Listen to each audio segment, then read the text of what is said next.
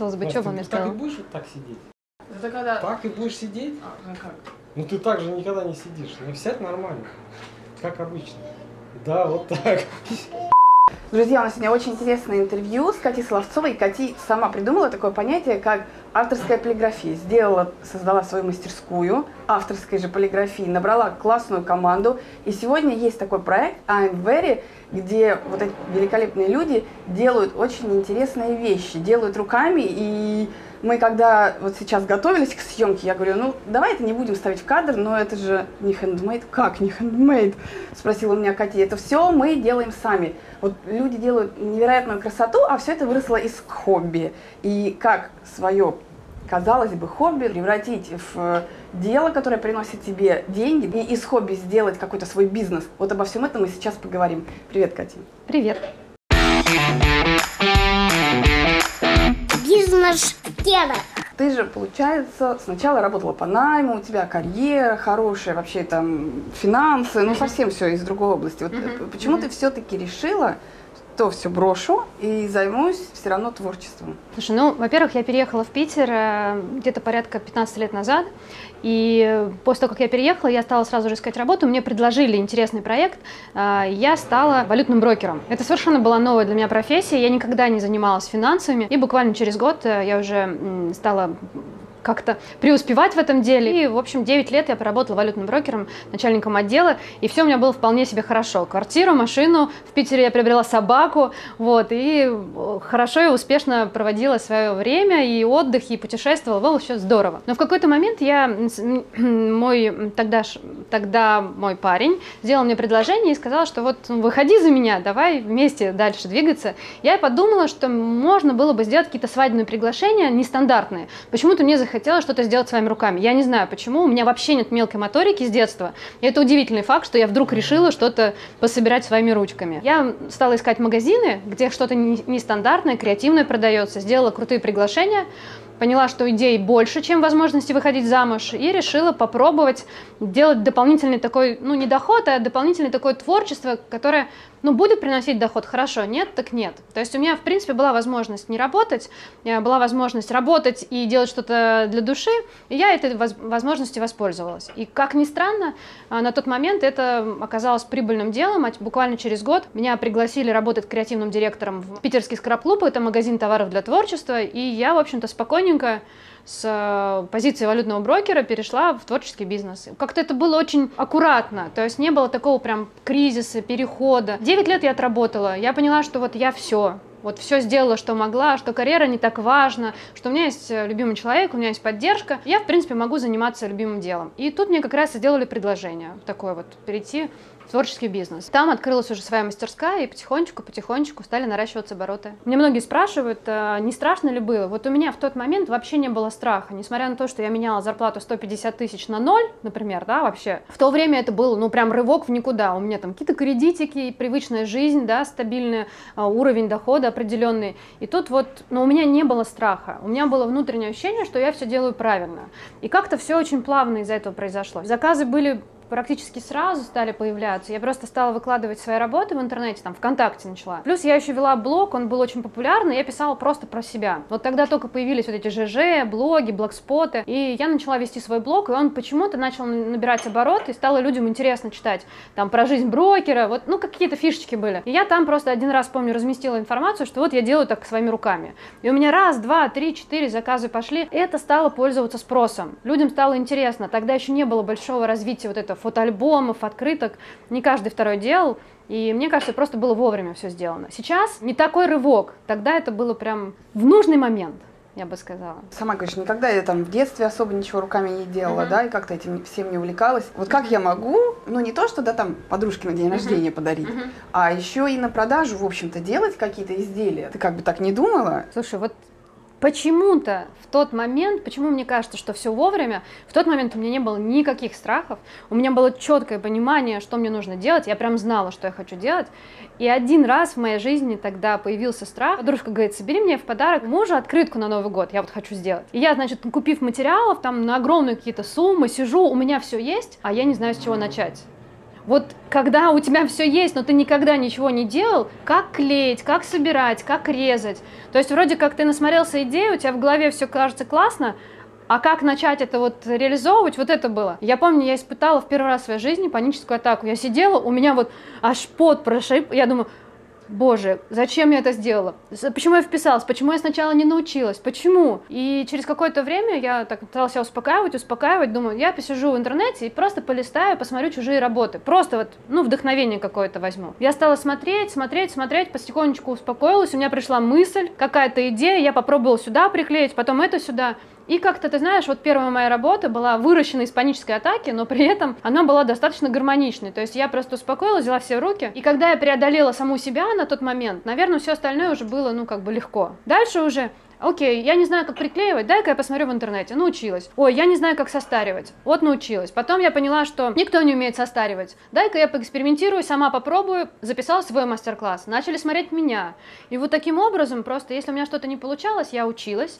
Если не получалось найти где, то я фантазировала, пробовала сама и потом обучала других уже. Страх пришел потом, когда э, я приняла решение, что все-таки буду открывать бизнес именно, что нужно заключать контракты. Вот в тот момент стало страшно, потому что вообще не было никакого опыта. Никогда в жизни я не была сама предоставлена себе. И вот это прям, я помню, меня захватывало прям ощущение, что я не справлюсь, у меня не получится, я не знаю, что делать. Потому что я приходила раньше на работу, и у меня все было понятно. Офис, даже мои 9 мониторов, они были мне понятны, да, я знала, что делать там.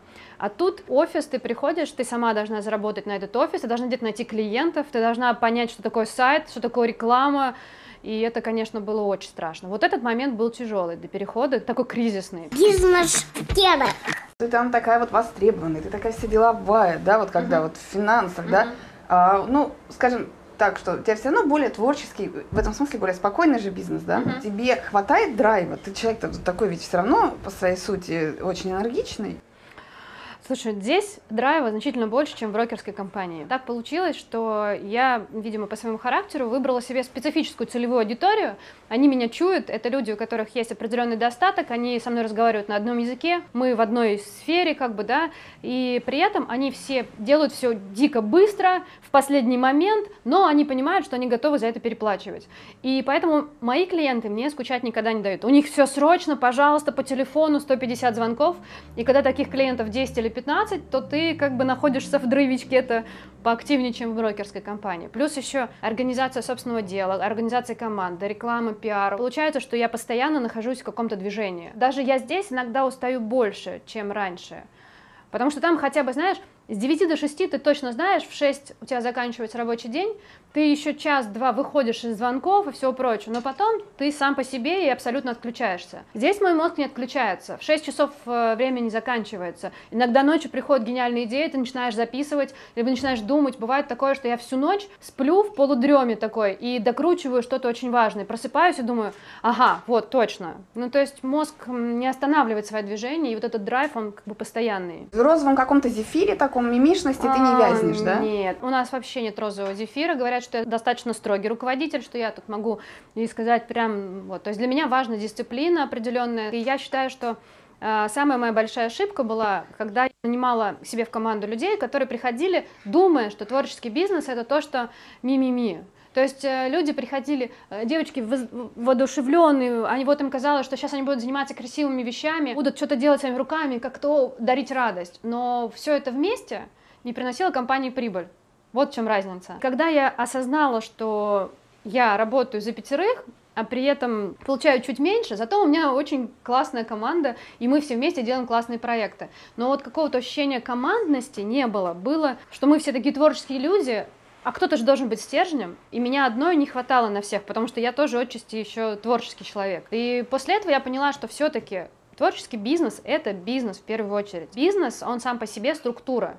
Я должна быть структурой, менеджер по продажам должен быть структурой, должен быть администратор, который следит, чтобы была вода, чай, кофе закуплены, телефонные номера, хостинги, домены, все оплачено, чтобы клиенты получали свои заказы, письма. Этот человек не должен быть творческим, он должен быть структурированным, четким, он должен уметь общаться с творческими личностями. А вот э, дальше уже те, кто изготавливает, кто придумывает дизайны, вот прекрасно, вот это и есть творчество. И организовывать творческих людей, это на самом-то деле очень сложно сложно, очень сложно. Как, как тебе это удается? Иногда бывает, что я там говорю, блин, как здорово, вот мы такая команда, все здорово, и я воодушевляю, говорю о том, какие классные проекты. А иногда я могу быть достаточно строго и сказать, так, ребят, вот э, я не знаю, кто в этом виноват в ситуации, вы это должны решить сами. И люди собираются, просто нельзя давать возможность все время быть в этом состоянии милоты, потому что все-таки ответственность за принятие решений, ответственность за качество, это вовсе не творческий процесс, это внутреннее решение, что тебе нравится то, чем ты занимаешься, но при этом ты профи. Кто занимается продажами, он Да. к творчеству Да. не имеет отношения. Я пробовала по-разному, я совершенно не умела делегировать, я не знала, как это делается, потому что изначально компания принадлежала мне, и я одна все делала. Как дальше передавать, я не знала. Мне прям пришлось очень так потрудиться над собой, чтобы понять, как- какие люди мне нужны были. У меня был момент, когда у меня менеджер по продажам был одновременно человеком, который что-то собирает. У меня был человек, который работал раньше в полиграфии, и потом я учила его что-то собирать своими руками. Сейчас совершенно точно сборкой должен заниматься один человек, пусть он лучше будет графическим дизайнером. А менеджер по продажам должен быть совершенно другой личностью. Это должен быть чуть-чуть э, человек более приземленный, он должен взаимодействовать с деньгами, уметь общаться с клиентами, и это должно быть не мимими, а все-таки взрослость, такая осознанность какая-то. И, кстати, вот э, команда это, наверное, самое сложное, что было в моей жизни. Творческие люди быстро перегорают, и мы в сезон очень сильно устаем, и у меня каждый год э, графический дизайнер меняется, потому что пере- просто перегорают. Э, Перегорают это очень сложно. Я прям знаю эту специфику, поэтому там ты готовишь-готовишь, сезон вы отрабатываете, и потом человек уходит в свободное плавание, и очень часто, кстати, не обязательно дальше в графику дальше идет, потому что у нас очень большой поток. Ну, ты, получается, выращиваешь себе конкурентов? Нет, потому что я придумываю, такая как я, я одна. Технологии сегодняшнего мира полиграфии там, позволяют кому угодно делать шелкографию, типографию, заказывать. Я не изобретаю ничего нового. Но вот умение вести переговоры, задавать нужные вопросы, сразу же счуивать, что он хочет, сразу генерировать идеи, я вот э, делаю это так, как я могу делать. Другой человек не может это делать. Поэтому эксклюзивом я до сих пор занимаюсь сама в проекте, э, просто потому что я это делаю хорошо, и мне это нравится. Научу я человека э, делать что-то, собирать своими руками. Я-то в это время что-то новое придумаю, а он научится только этому. Ну, будет он это делать хорошо, я в это время уже научусь что-то другое. Мозг, он э, более ценен, чем исполнение. А вот смотри, такой вот вопрос, я сейчас пытаюсь его максимально точно сформулировать, да, потому что он очень важный на самом деле. Вот у вас сезонный бизнес и есть вообще пиковые нагрузки, да, и вот в эти моменты, а люди, ты сама говоришь, перегорают и устают, ну и вообще все люди, да, и вот есть срочные заказы важные, ты общаешься с клиентом, ты знаешь, насколько важен заказ этот, да, а человек, ну он устал, заболел, какие-то там свои у него дела. Как и марку поддерживать, понимаешь, уровень, и в то же время вот выполнить заказ, но и как-то вот с человеком, который это все делает, договориться или с командой со всей. Во-первых, есть, конечно, какая-то бонусная система, то есть я сразу оговариваю, слушай, вот здесь вот есть возможность, вот хочешь поработать сегодня ночью зато, но вот там клиент готов э, доплатить какую-то сумму, да, за срочность, это во-первых. Во-вторых, если заказ действительно срочный, и мне важно с этим клиентом остаться, чтобы он со мной продолжил сотрудничество, я не брезгую сама все делать, это вообще не сложно, мне даже нравится. Если это не постоянная поточность, то я с удовольствием сама собираю приглашения. Я не брезгую той работой, которую там, типа я директор, и теперь я не буду это собирать. То есть это как бы не является для меня мало того, что зазорным, так еще и это все время наработка своего опыта. Да? Я же делаю нестандартные какие-то истории. Ага, вот так попробовать, а вот так попробовать. То есть ты и сама растешь в сборке тоже. Бизнес-тема. Многие боятся, да, что э, хорошо, это все эксклюзивно, но это не масштабируемо тогда. Все равно свой уровень ответственности, креативности, отношения ты все равно никому не сможешь передать, потому что, ну вот как ты правильно сказала, ты такая одна, клиент идет на тебя, понимаешь, но это получается все равно определенная ограниченность. Согласна. И тут как раз был такой порог, который мне было сложно пережить, потому что я понимала, что я достигла максимума по работе, по объему, по денежному эквиваленту, что все, вот есть ты и все, и больше как бы никак. Тогда я придумала для себя новое направление. У меня сейчас существует еще два направления прям при, при мастерской. Первое — это типовые приглашения. Я создала коллекцию, нашла дизайнера, э, у нас в штате дизайнер, который там каждый месяц рисует три новых э, приглашения как минимум. У нее зарплата зависит от того, насколько качественно она нарисовала, э, выбрала материалы и все прочее. Получается, что у нас есть целый сайт, на котором есть готовые приглашения, и вот здесь вот получается, ну, от меня нужно придумать одну идею, э, красиво создать ее, подобрать материалы, а дальше уже девочки, продавцы уже ее продают, э, и каждый раз, каждый месяц что-то новое обновление. То есть я занимаюсь эксклюзивом, а есть еще типовая линейка, которая обновляется, но при этом от меня не зависит уже. Я такой выход нашла, потому что в свое время мне было сложно отдать кому-то мелкие заказы, но мне было жалко их отдавать, потому что вроде как приходит же к тебе, ну как-то деньги отдавать, да, а при этом я не успевала и то, и то делать. И сейчас вот у меня получается два направления, плюс третье направление это корпоративный сегмент, мы делаем уже что-то для крупных компаний, и там иногда бывает, что ты одним заказом можешь прикрыть там три месяца работы и в принципе, позволить себе взять в штат еще дополнительного человека на сборку приглашений там, или что-то еще.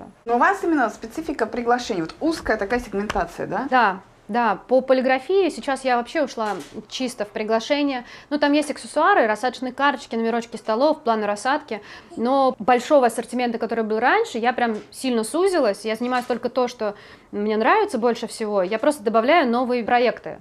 То есть вот образовательный проект школа, да, там, где я обучаю этой полиграфии, вот еще там что-то, вот э, такие истории. Мне проще делать несколько там проектов, чем в одном проекте расширять ассортимент мы его достаточно сильно сузили. Это не уменьшило твой доход? Наоборот, у меня вырос средний чек. Я сузила количество аксессуаров, но при этом я стала тратить меньше времени на то, что мне не нравилось делать, и то, что занимало большое количество времени. Я оставила только четкую линейку самого необходимого, и благодаря этому выбрала самые крутые материалы. У меня больше времени есть на то, чтобы заняться привлечением клиентов, а не на то, чтобы изготавливать и уговаривать его докупить. То есть мне проще три крупных клиента взять и найти этих трех клиентов, чем 10 с огромным ассортиментом, потому что по изготовлению сожалению, ручная работа очень дорогая в себестоимости. И твоя задача как э, бизнесмена – это не увеличить себестоимость работы и не увеличить количество работ, потому что ты всегда будешь держаться в этих 50%, которые забирает само изготовление, а именно придумывать что-то нестандартное, что увеличило бы количество позиций, например, либо какие-то дополнительные услуги, ну, например, обучение.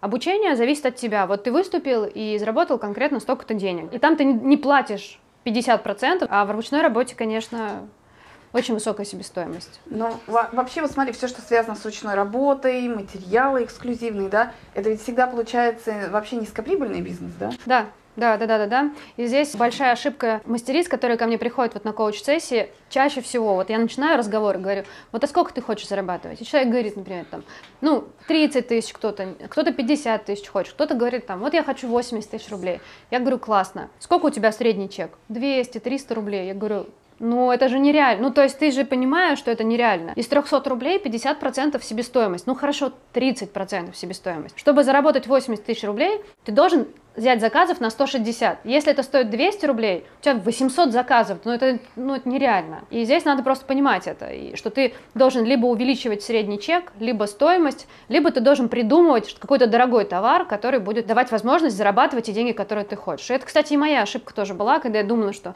а, ну вот классно, сейчас я буду тут э, делать приглашение и хорошо зарабатывать. И все время мне казалось, что я буксую? Почему мне все время не хватает, не хватает, не хватает? Делаю больше, а все равно не хватает. Да потому что себестоимость высокая, и ты наращиваешь оборот, берешь новых людей, это съедает заработок на, на их зарплату, и ты опять остаешься ни с чем. То есть это просто объемом не возьмешь? Никак, никак. В ручной работе это практически невозможно. И здесь надо либо, опять же таки, э, сегмент выращивать новый, либо товары какие-то сюда, либо, опять-таки, образовательные проекты. Но если бы мне нужно было 30 тысяч рублей в месяц, творчество, вот прям, да, без проблем. Все, что ты идешь к обороту 100, 150, ты будешь всегда тратить больше усилий, чем если бы ты пошел бы и что-то более крупное сразу бы продал.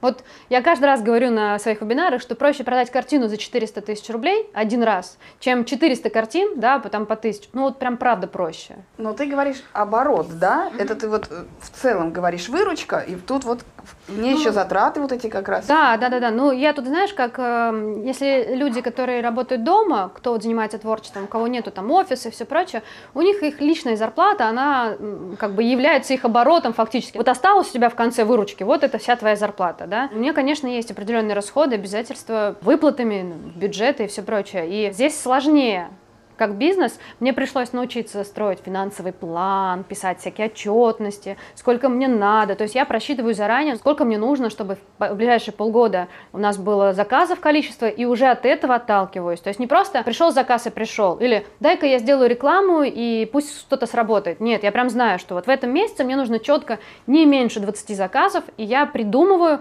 что же мне сделать, чтобы это было не меньше 20, а не просто вот сколько бы было. И средний чек просчитываешь, какой тебе примерно? Да, да, да, у меня есть средний чек, и я знаю примерно сколько заказа. Я все время придумаю какие-то специфичные там фишечки для расширения среднего чека, какие-то бонусы. У меня есть скрипты для менеджера по продаже, которые вот четко выполняют, например, что если вот тут вот человек не отвечает сколько-то дней, что ты ему напишешь письмо, что ты ему можешь предложить, чтобы он пришел к тебе. Ну вот какие-то такие фишечки, наработки, это, конечно, пришлось со временем научиться всему.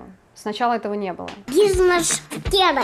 Это все четко, да, это так же, как в любом другом бизнесе. Это вовсе никакое не, не вдохновение, не от раза к разу, не как само придет там заказы, да. То есть ты четко выстраиваешь вот такой бизнес-процесс, да? Сейчас.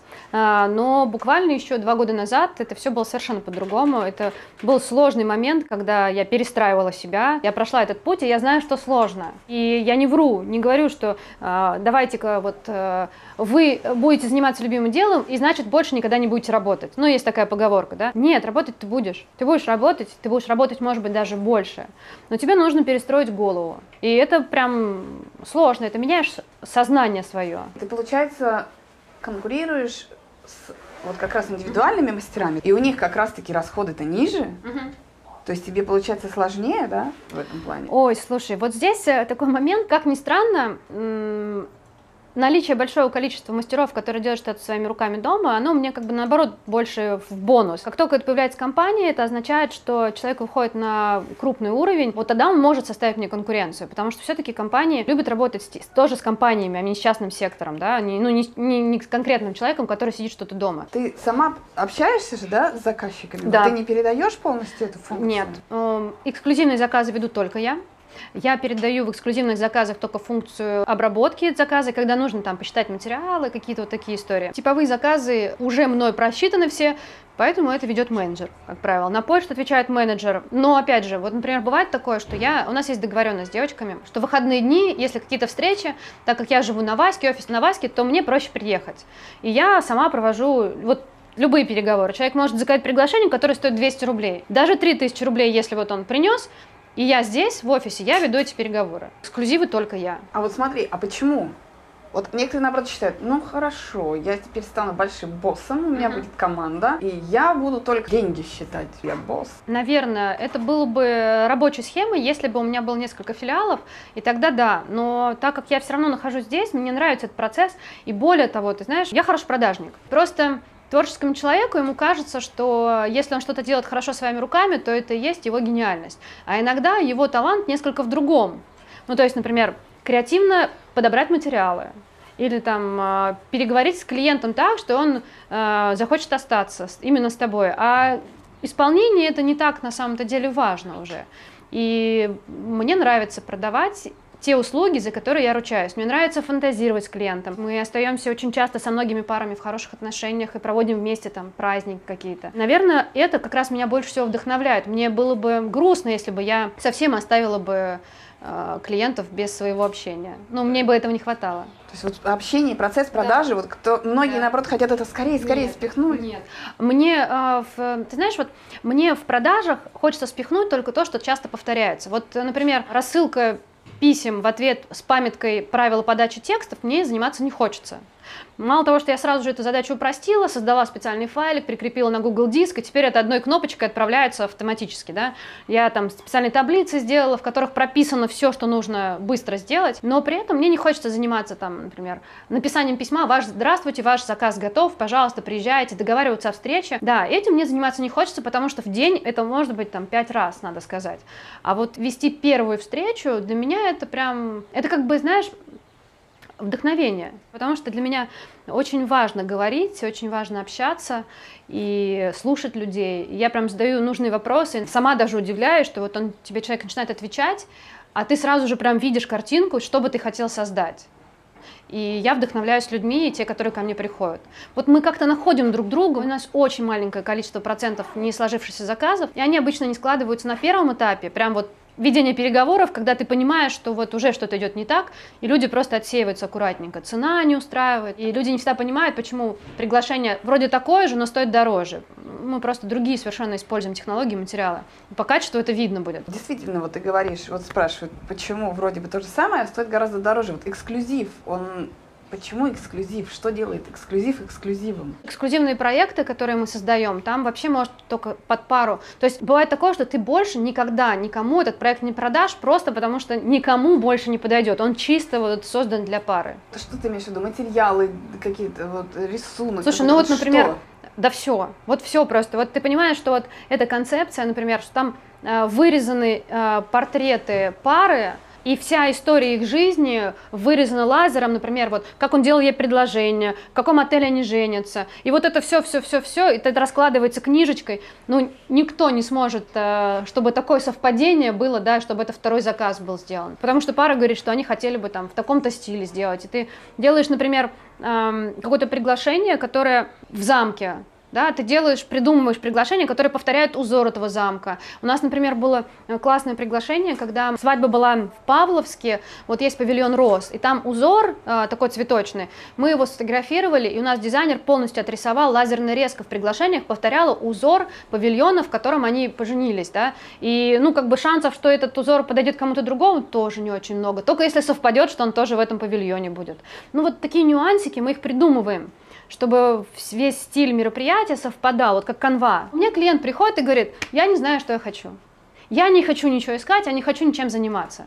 И тут вступаю уже в дело я. То есть это просто моя целевая аудитория. Они приходят ко мне, не знаю, что они хотят. Mm, так это твое УТП, да? Ну да, да, как да, так, да, вот, да, фактически да. да, да, да. И это поэтому меня и вдохновляет. Видишь, они приходят именно на мою идею. Бизнес-тема. Когда вот с какими-то идеями уже вот ну, заказчик решил, хочу так, да, приходит к тебе, а ты, ну, так, простовато видишь uh-huh. это, им не подходит, или, ну, uh-huh.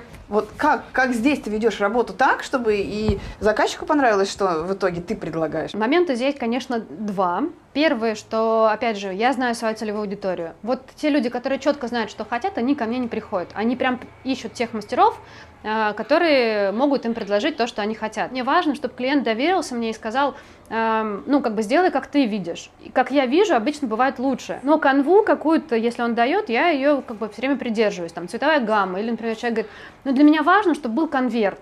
То есть вы там можете креативить что угодно, но никаких коробок, вот конверт и все. Но это принципиальная позиция, я должна прислушаться к клиенту. Ты знаешь, я концепцию придумываю и придумываю, подбираю материалы, а вот стиль и задает уже сам заказчик. Вот он может сказать, вот это принципиально, но концепцию приглашения все равно разработаю я. Поэтому они иногда бывают у нас стоят дороже, просто потому что мне приходится вкладывать туда работу своей идеи. Вот концепцию, иногда бывает от приглашения вообще вся свадьба меняется, да, концепция мероприятия меняется, потому что ты придумал приглашение, разместил там какую-то лазерную резку или что-нибудь сделал, какой-то вензель крутой или там монограмму нарисовал классную, и все, и декоратор видит и говорит, ой, так а давайте мы вот это, вот это, вот это сделаем, и вся стилистика выстраивается именно от приглашения начиная. То есть, казалось бы, приглашение, да, такая О. маленькая вещь, О, да? Вот вот это да. Это вот первый вопрос, пара приходит э, через, она говорит, ну я сейчас быстренько отстреляюсь. Ну что там приглашение выбрать, это самое легкое, это же не платье выбирать.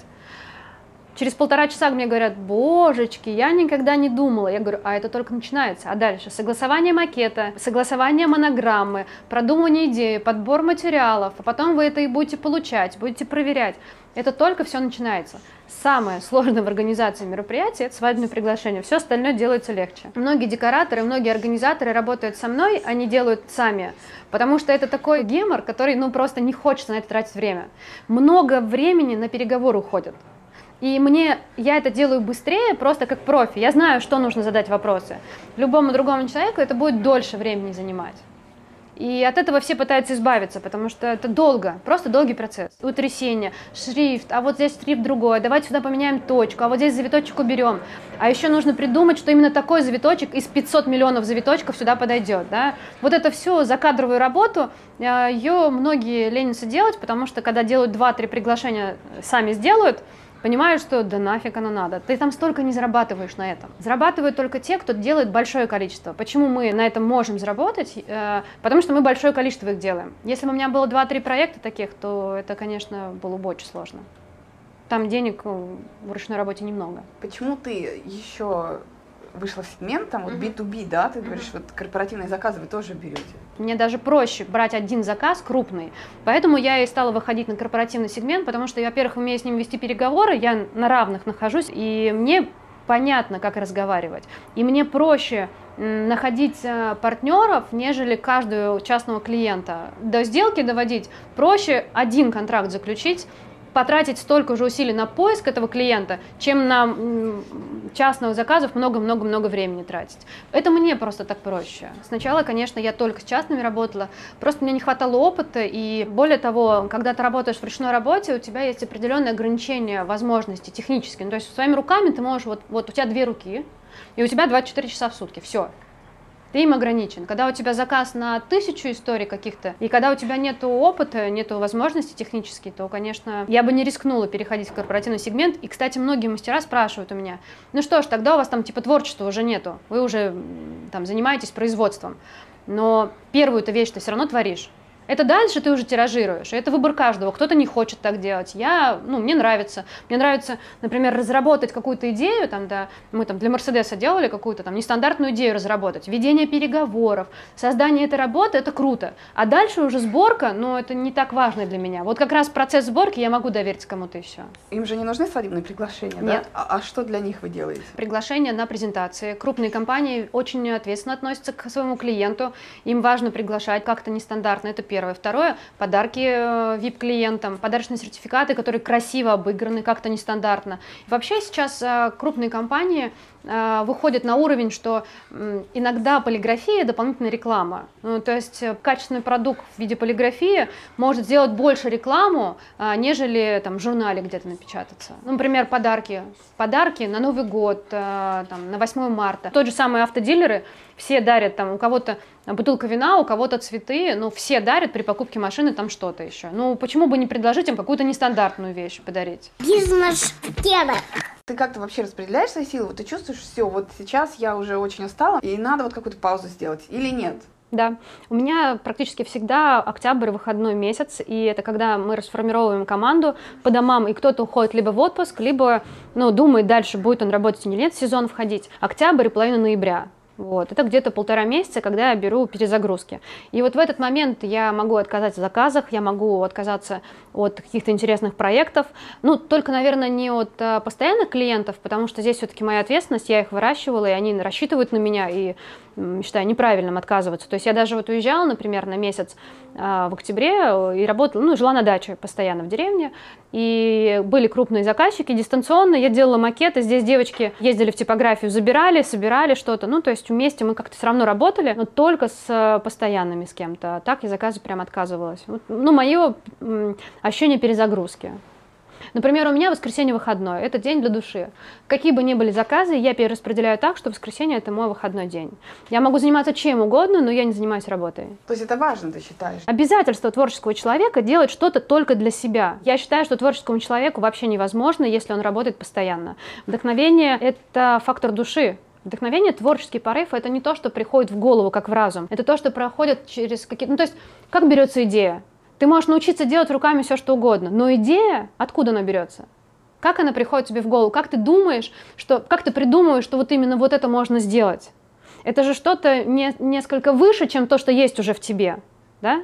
И если ты не будешь давать возможности своей душе развиваться, расти, отдыхать и делать только то, что для нее важно, то тогда ты не будешь тем самым давать возможность ей реализовывать свои идеи. Для кого что? Для кого-то посидеть с книжкой там, да, в парке, ничем другим не занимаюсь. Мы же отказываемся очень часто от этого, потом говорим, почему у меня мало заказов? Ну, потому что твой организм знает, что ты не можешь сейчас осилить.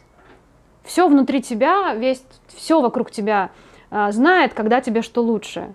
И если ты не подкормишь себя дополнительным бонусом каким-то для души и развитием, да, например, то ты просто не получишь э, возможности. То есть вот это вот через не могу, через не хочу, не надо. Нет, я считаю, что нет. Единственное, что когда ты должен делать, это прям обязательство каждого человека. Если ты что-то пообещал своему заказчику, хочешь, не можешь, заболел, изучи ресурсы, но ты должен отдать заказ, особенно если это свадьбы.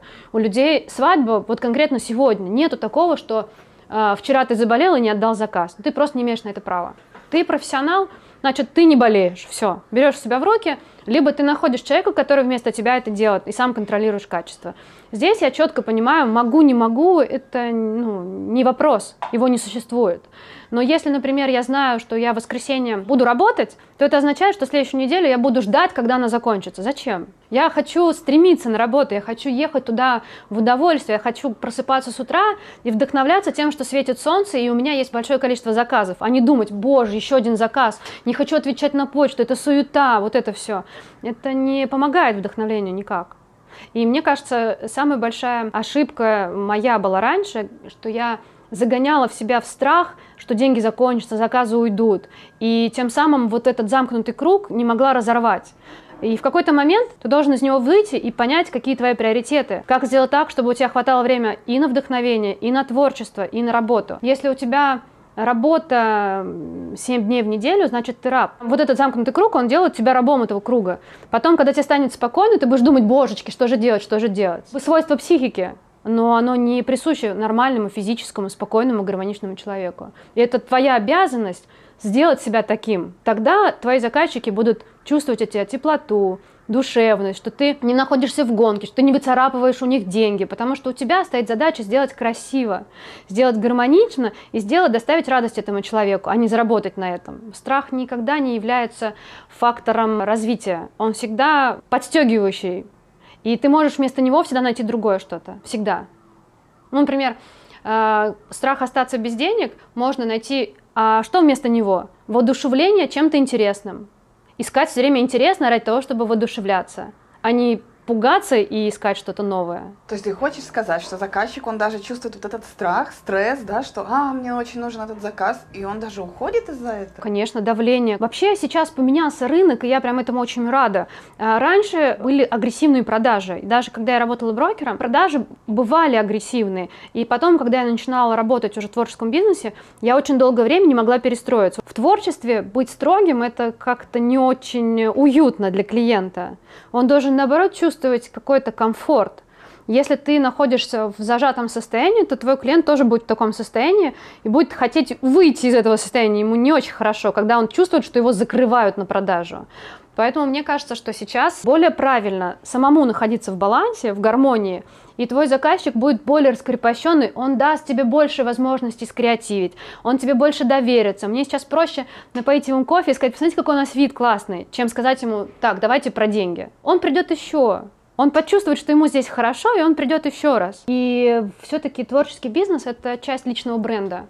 Это ты как личность. Да, ты профи, ты можешь быть строгим своим э, коллективом, ты можешь быть строгим там, в переписке, да, четко какие-то позиции. И эту границу нужно понимать. И при этом еще самое главное, это правильное распределение чувства ответственности между клиентом и тобой. Вот ошибка тоже моя когда-то была. Я Почему не могла зарабатывать достаточно, сколько бы я хотела? Потому что я все время считала деньги своего клиента. Ты сидишь такая, думаешь, ой, это слишком дорого, а дай-ка ты, наверное, вот здесь сделаешь скидку, потому что страшно, человек там уйдет, или а вдруг он это не поднимет, а вдруг слишком большая предоплата. Нет, это неправильно ты предоставляешь услугу и говоришь, это стоит столько. Если человеку нужна эта услуга, он сам изыскивает ресурсы, готов он найти средства, чтобы за это заплатить, готов он их заработать.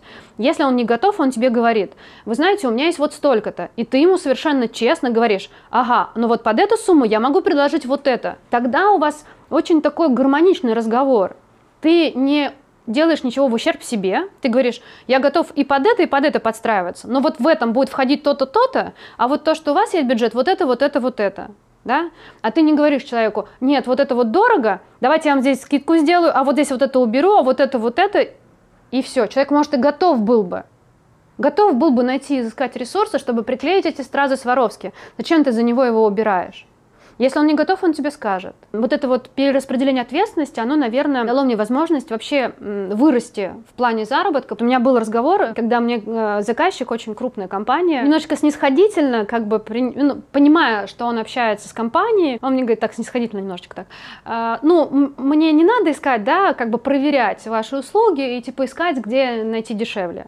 Ну, типа, надо ли мне ходить и узнавать, комфортные ли вы цены поставили, в рынке ли вы, да?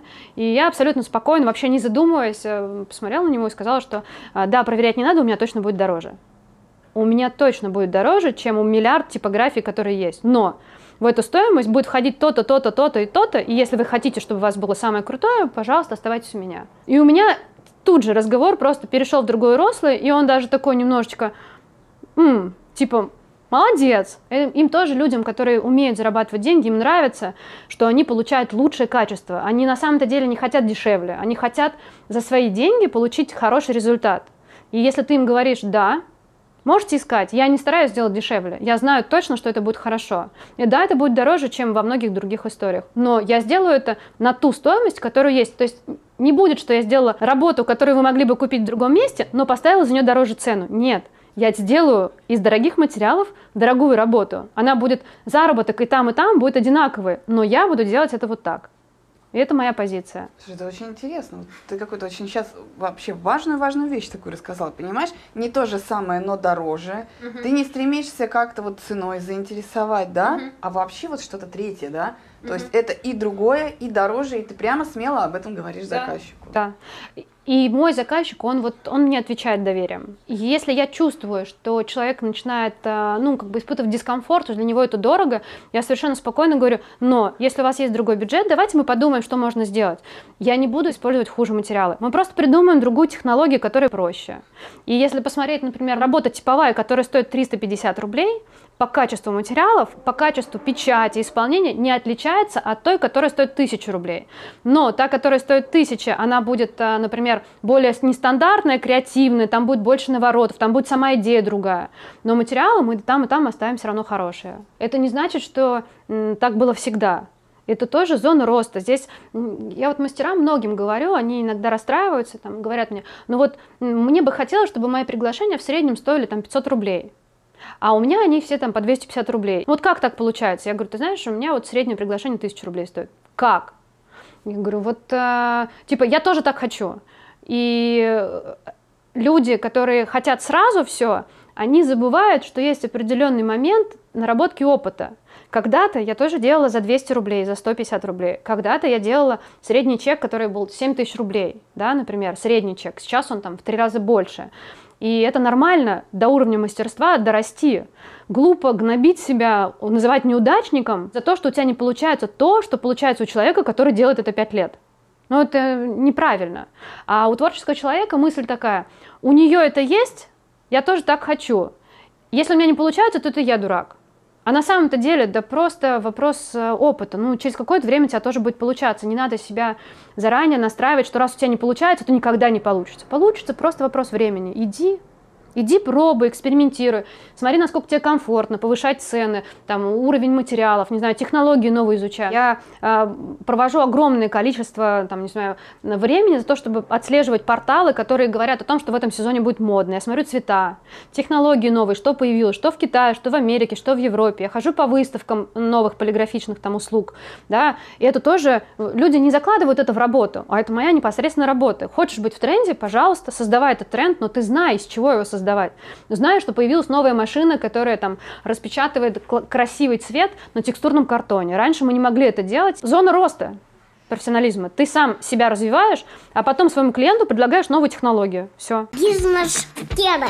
Э, все говорят, не все сразу, не все сразу, да? Mm-hmm. Те, кто какой-то путь уже прошел, конечно. Вот э, твой опыт, э, сколько, как ты считаешь, вот этот путь Год, 10 лет. У меня длинный путь был. А, Сейчас вообще люди, которые приходят в рынок, они проходят это значительно проще. Мой путь был сложным, потому что у нас ничего не было, мы пробовали. Сейчас все проще. То, что я проходила за три года, не надо проходить за три года. Сейчас за три месяца можно пройти. Я открыта, я говорю, что вот и хотите научиться, приходите ко мне в мастерскую, пожалуйста. Я могу взять на стажировку, могу на практику. Ну, как бы, единственный вопрос этики, не надо повторять там работы. Ну, учиться, пожалуйста. Но ты потом решила, да, что ты будешь делать эксклюзивные какие-то вещи? Или ты сразу этого хотела? Сразу, я с самого начала хотела. Мне нравилось именно придумывать. Мне, мне никогда не надо, сейчас честно скажу, о божечки, мне никогда не нравилось а, собирать большое количество. Я, у меня нет мелкой моторики, и я не усидчивая.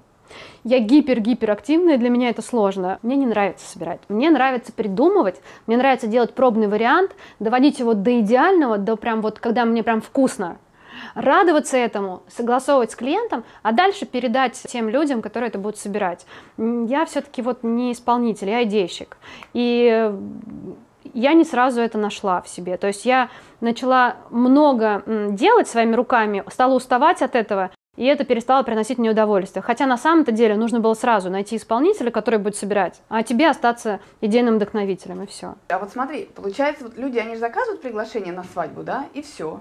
И тебе опять нужно искать нового заказчика. А вот это как раз самая интересная история, что в свое время я постоянно находилась в поиске, это тоже очень утомительно, потому что привлечение клиентов, оно не поточное, оно получается все время разовое. Разовое, разовое, разовое, и тебе очень сложно. Именно поэтому, когда человек доходит до определенного уровня, когда он понимает, что все, масштабность, он начинает искать не частного клиента, а организатора. Организатор ищет частных клиентов, ты работаешь с организатором. Организаторы потом там с декораторами, флористами. На сегодняшний момент моя компания работает с компаниями, в основном частный клиент это очень редко сейчас. Частный клиент приходит, те, кто находит нас через сайт, мы все равно типовые приглашения, есть коллекция целая, и там мы вкладываемся в Яндекс, и Google, и в раскрутку, и Инстаграм у нас красивый, да, нацелен на типовое что-то.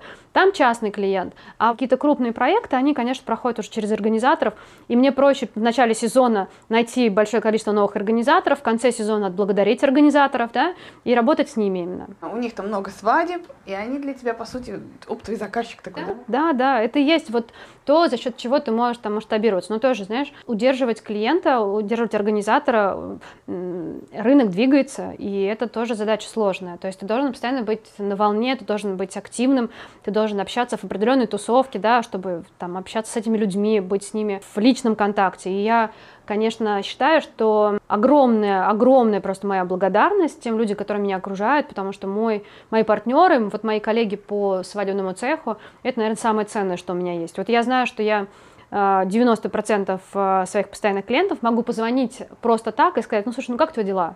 а что там делаешь, да, а слушай, а может быть там хочешь в театр или там в кино, и мы какие-то и досуги вместе проводим, и что-то вместе делаем. Знаешь, многие так воспринимают, ну, свадебная индустрия это в основном заработок денег, да. Ну, у людей свадьба, они все равно потратятся. Сейчас я тоже еще одну прям честную историю скажу вообще. Э, Надеюсь, что меня не порвут потом все остальные, наша свадебная индустрия вся.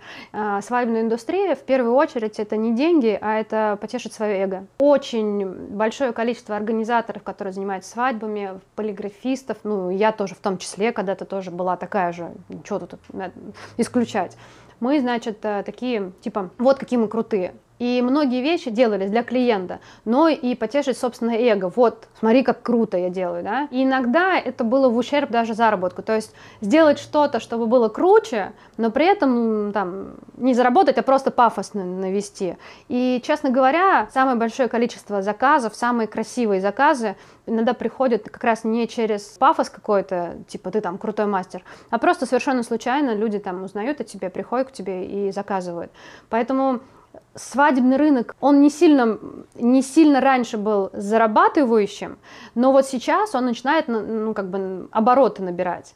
И все равно он все-таки завязан немножечко на вот этой пафосности чутка. Но легких денег здесь нет, да? Вот. Нет, варианта два, либо ты действительно пашешь, прям пашешь, и несешь ответственность за все, что ты делаешь, либо ты говоришь, что ты делаешь красивые проекты, и на самом деле просто э, не зарабатываешь там. И сейчас я не могу сказать, что свадьбы это тот доход, который я хотела бы. Нет, скорее всего, это совокупность, и это мое любимое дело, которое приносит мне доход, но это не то, чтобы, знаешь, вот прям миллионы-миллионы. Скорее, это старт для всего остального. И это надо осознавать. Делай это хорошо, четко понимая, что ты делаешь, а не пытайся там, прыгнуть выше себя и в ущерб э, тому, что, например, тебе нечем завтра будет заплатить за квартиру. Нет, вот все должно быть как-то очень гармонично. Бизнес-тема. Современный заказчик, он же достаточно избалован, все равно много кто чего видит, э, интернет там, ну, и друг к другу ходят люди, да, и общаются. Вот на что, на твой взгляд, люди обращают внимание? Вот почему они у тебя заказывают? Вот что для них важно? Мне кажется, что а, многие приходят именно на меня как на человека. Они смотрят э, мой инстаграм, там, да, у меня много всякой полезной информации, я достаточно открыто, откровенно пишу там какие-то истории, при этом делюсь какими-то полезностями. Человек понимает, что в принципе есть какой-то уровень доверия, он приходит ко мне как, э, как коти, как подружки, а не как в компанию. То есть проще довериться, когда ты чувствуешь, что ты личность, которая открыта достаточно. Мне кажется, что self-made, он э, для человека, который хотел бы иметь больше контактов, э, создавать больше информационного поля, это очень важная часть работы. Я прям работаю над тем, чтобы свой собственный там, бренд развивать, себя как личности. И это привлекает клиентов, да. Потому что они читают и думают, хм, слушай, вот она написала статью, посвященную там, подбору материалов. Ну, значит, она знает, о чем говорит, да? Они прочитали, они стали лучше разбираться. Ну, такой уровень доверия возникает, нежели я просто буду выкладывать работы.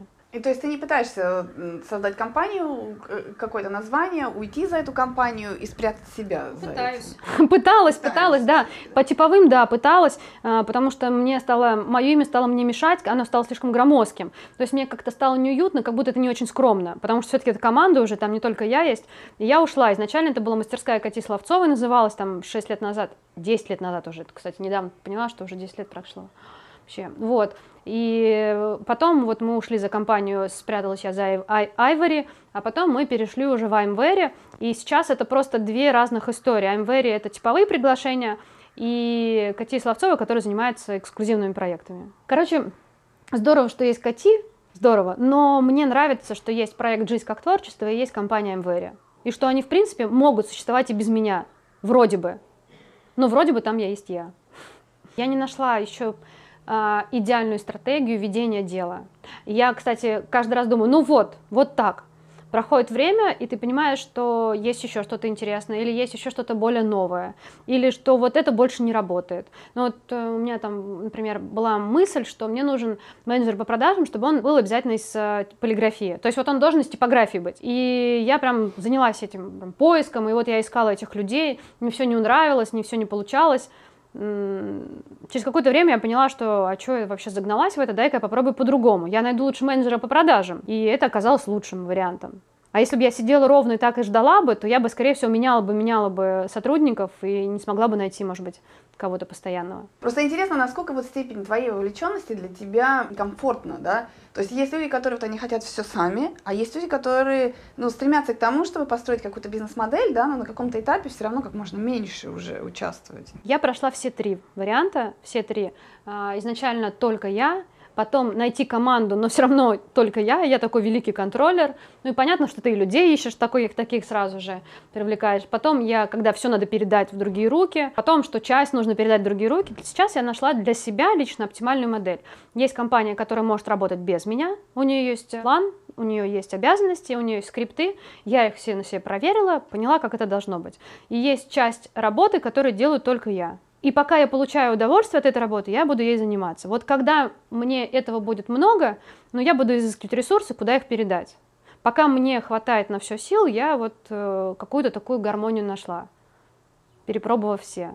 Мне нравится, что что-то может работать без меня, но что-то, что работает только со мной, тоже мне нравится. И когда я нашла эм, что главное в каждом из проектов, я нашла людей, которые закрывают эту главную историю. И если главный в эксклюзиве эта идея, ну я ее и классно закрываю, зачем мне искать сюда другого человека? Перестану закрывать, либо закрою эксклюзив, либо найду человека, который делает, обучу. Ну вот как-то буду двигаться. Бизнес-тема. Кстати говоря, знаешь, а вот какая, на твой взгляд, самая главная ошибка человека, вот который вот он мастер, допустим, э, ну, просто даже предприниматель, фрилансер, вот он mm-hmm. работает на себя, не, не с командой один. Какая его главная, на твой взгляд, ошибка? Вот когда он хочет это все сделать своим вот именно делом, зарабатывать деньги. Самая главная ошибка, которую мне не удалось избежать, и я очень радуюсь, что сейчас у меня есть возможность говорить об этом, это постановка цели. Э, творческий человек когда начинаешь что-то делать своими руками, в бизнес-модели, в любой бизнес-структуре есть несколько этапов. Если ты вот бизнесмен, и ты делаешь новый проект, реализуешь, ты сначала продумываешь, кто твоя целевая аудитория, анализ рынка, что там происходит, как привлекать клиентов. Ты вот это все продумываешь, а потом у тебя появляется продажа э, товара либо услуга, услуги, да? А у творческого человека немножечко по-другому. У него сначала появляется услуга, и вот эти моменты, которые предшествуют до, он их пропускает, и он начинает думать, у меня уже есть вот это, что мне с этим делать? Вот эти шаги, которые он не сделал, не дают ему возможности понять, что делать дальше. Если э, с точки зрения цель, цели, то проще посмотреть реальности в глаза, сказать, я хочу заработать там 50 тысяч рублей, например. И когда ты начинаешь называть реальные вещи, ты видишь, что твоя работа стоит 200 рублей, ты начинаешь понимать, что ну, ну хоть что-то делал, ну никак. И тогда у тебя появляется реальный шанс, реальный шанс увидеть, что же надо сделать, чтобы это произошло. А это, знаешь, не поставив цель, натянул там тетиву, стрельнул, куда попало. Тебе говорят, не попал. Ты говоришь, а куда попасть-то надо было? Проще изначально знать, куда ты пытаешься попасть, и тогда у тебя становится понятно направление ветра, как натянуть, в какую сторону повернуться, и реальные какие-то шаги появляются. Поняла, ты 50 тысяч рублей хочешь зарабатывать, открытка стоит у тебя 300 рублей. Что делать? Ты можешь сколько угодно продавать открытки по 300 рублей, и ты никогда их не заработаешь 50 тысяч, либо заработаешь там в один месяц. Но бизнес это же что? Это стратегия, ежемесячное наращивание оборота. Это не то, что сегодня сделала, а завтра не знаю, получится или нет. Ты выстраиваешь структуру какую-то. Это стабильный какой-то заработок, да, более-менее. Тогда это бизнес. Если ты действительно посмотришь, что 300 рублей – а ты хочешь 50, ну тогда начинаешь придумывать, ага, что ж тогда сделать? Может быть, мне нужно какую-то работу за 1000 рублей продавать, например, сделать альбом за 3000, либо, может быть, мне нужно приглашение, потому что они делаются 10 штук сразу или 20 по 300 рублей. Либо, может быть, мне нужно прийти к корпоративному сегменту какому-то, да, и компании продавать, чтобы сразу 100 штук купили. Угу. Не как пойдет, да? Конечно, конечно. Кон стратегия, как, как ты можешь зарабатывать денег, если ты не знаешь, сколько ты хочешь зарабатывать, как ты, вот вопрос, как ты поймешь, что ты получил результат, если ты не знаешь, к чему ты идешь? Это же бесконечность. Бесконечность, ты будешь всегда куда-то идти. Ты, конечно, устанешь и, и, и скажешь, да зачем я вообще все это делал? А если ты поставишь себе цель, куда нужно прийти, пришел, подумал, ага, теперь новая цель. Ну и так как бы двигаешься. Э, вопрос задавать себе. Поставить цель, как я пойму, что результат достигнут? Что для тебя успех? Где бы ты хотел реализоваться? Как ты поймешь, что ты этого успеха, успеха достиг? Вот эта цель. Как бы я тоже так, знаешь, примеры, я вот э, так шучу сама с собой, что такой относительный. Могла бы и лучше, каждый раз говорю, вот могла бы, вот написала бы себе цель и пошла бы к ней. Ну что ж ты вот рассказываешь, э, что нужно ставить цели, а сама иногда виляешь. Но я прям разрешаю себе иногда. Вот есть какие-то проекты, которые сделаны просто для вдохновения. Вот я прям разрешаю себе иногда заниматься творчеством ради творчества. Вот прям это мое, знаешь, такое внутреннее позволение. Да, я, наверное, могла бы заработать вот здесь, вот если бы прописала сначала, что вот этот проект столько-то мне должен принести. Гори огнем. А я хочу сделать просто потому, что я хочу это сделать. Все. И иногда это приносит мне больше прибыли, потому что на это приходит интересный партнер, какая-то нестандартная идея. Вот позволять себе иногда мазать тоже хорошо.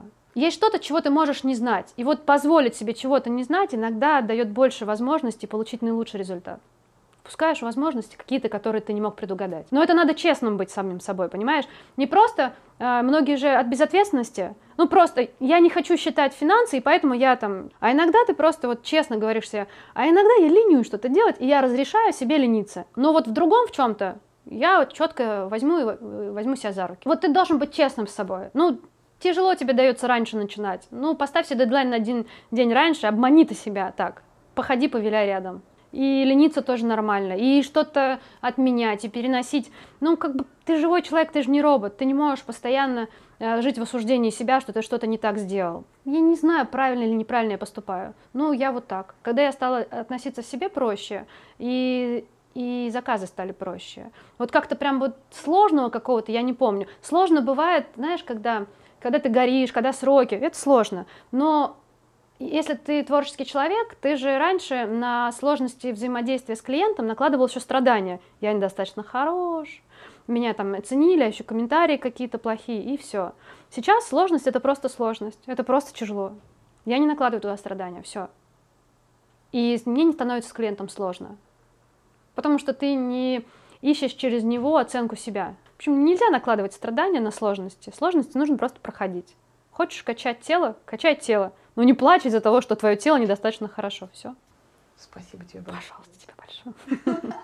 Друзья, чтобы вдохновляться, чтобы применять у себя на практике, подписывайтесь в YouTube и комментируйте, ставьте лайки. И в комментариях пишите. Пишите, что вам понравилось, какие-то вопросы. И давайте будем на связи. В 90 кедах растем вместе.